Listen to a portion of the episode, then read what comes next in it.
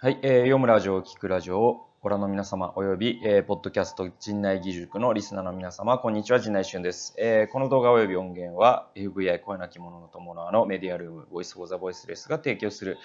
えー、神羅万象を語るオーディオマガジンコンテンツです。ポッドキャストを聞いてあるいは動画を見て興味を持った方は、えー、説明欄にあるリンクから無料メールマガジン内俊の読むラジオにぜひご登録ください。はい、えー、ということで、あの、バラなしにですね、あの、つきました。はい。えっ、と、先週の土曜日ですかね、えー、につきまして、えっ、と、今こちらはですね、えっ、と、月曜日の9時18分なんですけれども、えっと、先週の土曜日に飛行機でバラナシの空港に着き、えっと、そして昨日は日曜日でして、で、今朝は、えー、午前中はこの、えー、っと、お世話になっている部屋にいるということで、えー、久しぶりに撮影できそうなので、えしています。えところがですね、皆さん、あの、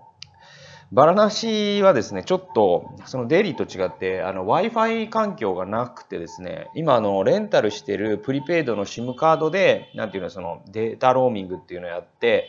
で、さらにですね、あの、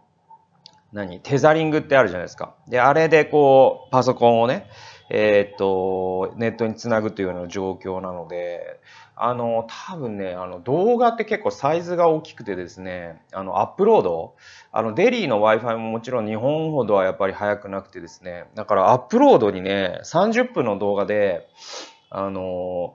ぶっちゃけね、6時間ぐらいかかってたんですよね。だから朝、パソコンでこうアップロードして出かけて帰ってきたらできてるみたいな感じだったんで、で、えっと、なので、ちょっと動画のサイズをちょっともう限界があるんで、30分はもう撮れないなと。だからもう10分にしたいと思います。なので、この動画10分で終わります。逆にありがたいみたいな人もいるかもしれないし、じゃあなんで見てんだよみたいなのもあるけれども。えー、でもですね、あの、10分で終わりたいと思います。で、え、っとね、そうですね、あのー、今泊まってる部屋はこんな感じなんですよ。な、分かってこう、どういう感じですかね。見え、見えて、なんとなく、なんとなくわかるんでしょうかね、これで。はい。こんな感じです。ちょっとね、だからカメラがね、あの、パソコンのカメラってほんとしょぼいなっていうのを今回改めて思いましたので、えっと、日本に帰ったら、ちょっとウェブカメラなんか USB でつなぐような、えっと、1000円か2000円ぐらいで、えっと、売ってるようなのをちょっと買ってね、試してみたいなと思います。で、まあ、あんまりね、画像が重要なコンテンツでもないので、えっ、ー、と、カメラ、本当にパソコンのやつでやってたんですけど、まあまあ、そろそろ、あの、買ってみてもいいかなと思ってます。で、えっ、ー、と、残りあと6分なんで、何を喋ろうかなと思ったんですけれども、まあ一つだけ、そうですね、何喋ろうかな。そうね、あの、バラナシの話はまた次回するとして、えっ、ー、とね、デリーでね、えっ、と、土曜日にちょっとですね、すごい、えっ、ー、と、すごいことがあって、すごいことというか、あの、えっ、と、今地下鉄でですね、あの、デリーの空港に向かったわけですね。で、僕はですね、グレーターカラッシュというね、駅の近くにいましてですね、そこまでは、あの、オートリキシャっていうあの三輪のバイクで行くんですけれども、で、そこからは空港までなんかね、ルートがすごいね、何通りもあるんですね、行き方が。で乗り換え案内みたいなアプリがあって、それでそ調べると複数出てくるんですけども、どれが本当にいいのかっていうのはなんか本当わかんなくて、で、それに地下鉄に乗ってから気づき、で、隣の人に空港に行くとしたらど、どれがいいんですかね？みたいなことを聞いたら、なんか、なんかまあこれだと言ってくれたんで、まあその人をまあ信頼してですね、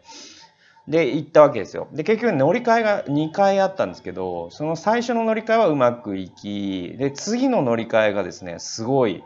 ちょっと面白かったという話なんですね。で、なんていう駅だったかな？忘れちゃったんだけれども、あのね、で、インドの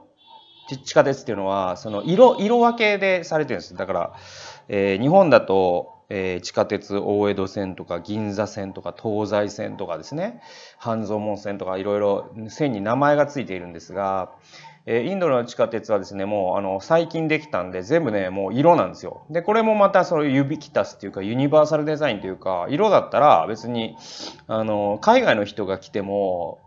ヒンディー語読めなくても、もうなた英語すら読めなくても、えー、乗り換えができるわけですよね。で、ピンクラインとかイエローライン、ブルーライン、パープルラインとかつって、全部色でオレンジラインとかね、えー、あるんですね。で、そのラインをわ、えー、っと、乗り換える、ある乗り換えがですね、もうえぐかったという話なんですよ。で、あの、要は、えー、っと、インドってね、メトロとは言っても、結構ね、一部地上なんですね。だからその全部サブウェイとメトロとちょっと違っていてだからあの、まあ、あの日本の地下鉄でもねとあのぴょこんとこう地上に出る瞬間があったりするじゃないですか。でそんな感じでよりね地上に出る期間が長い線とかもあるんですよ。でその線は地上に出る線だったんですね。でそこでホームからなんか通路が出ててそこから乗り換えれるよっていう案内が出てってで、行ったんですけど、その通路っていうのがですね、ちょっとなんて言ったらいいんでしょうね。あの、高架なんですね、要はね。地上なんですけど、えっと、通路になってるというか、その飛行機で、えっと、ターミナル間をですね、その、つなぐような、そういう通路がありますよね、時々。で、そういう感じなんですね。で、それで行けばいいのかな。で、実際ね、飛行機にもあるような、ちょっと写真をですね、お見せしたいんですね。えっと、こんな感じ、こんな感じなんですよ。ね？はい。わかりますでしょうか？こんな感じです。こんな感じで、本当にね、飛行機にもあるようなね、動く、動く通路っていうんですか？こういうのがあるわけですよ。はい。で、これがね、あの、動く通路があるな。で、動く通路に乗ります。で、50メートルぐらい行きます。そしたらまたちょっと曲がって、曲がってっていうかなんかカーブして、で、また通路があります。で、また行きます、みたいな。でね、人が本当にね、なんか数人とはすれ違ったんだけど、マジで人が歩いてなくてですね。だんだん不安になってくるんだけど、一応看板は出続けてるんですよね。乗り換えれるよと。で、どうなったかというとですね、結果ね、僕多分1.5キロぐらい歩いたんです。この通路。もうね、だから、あのね、何？あの、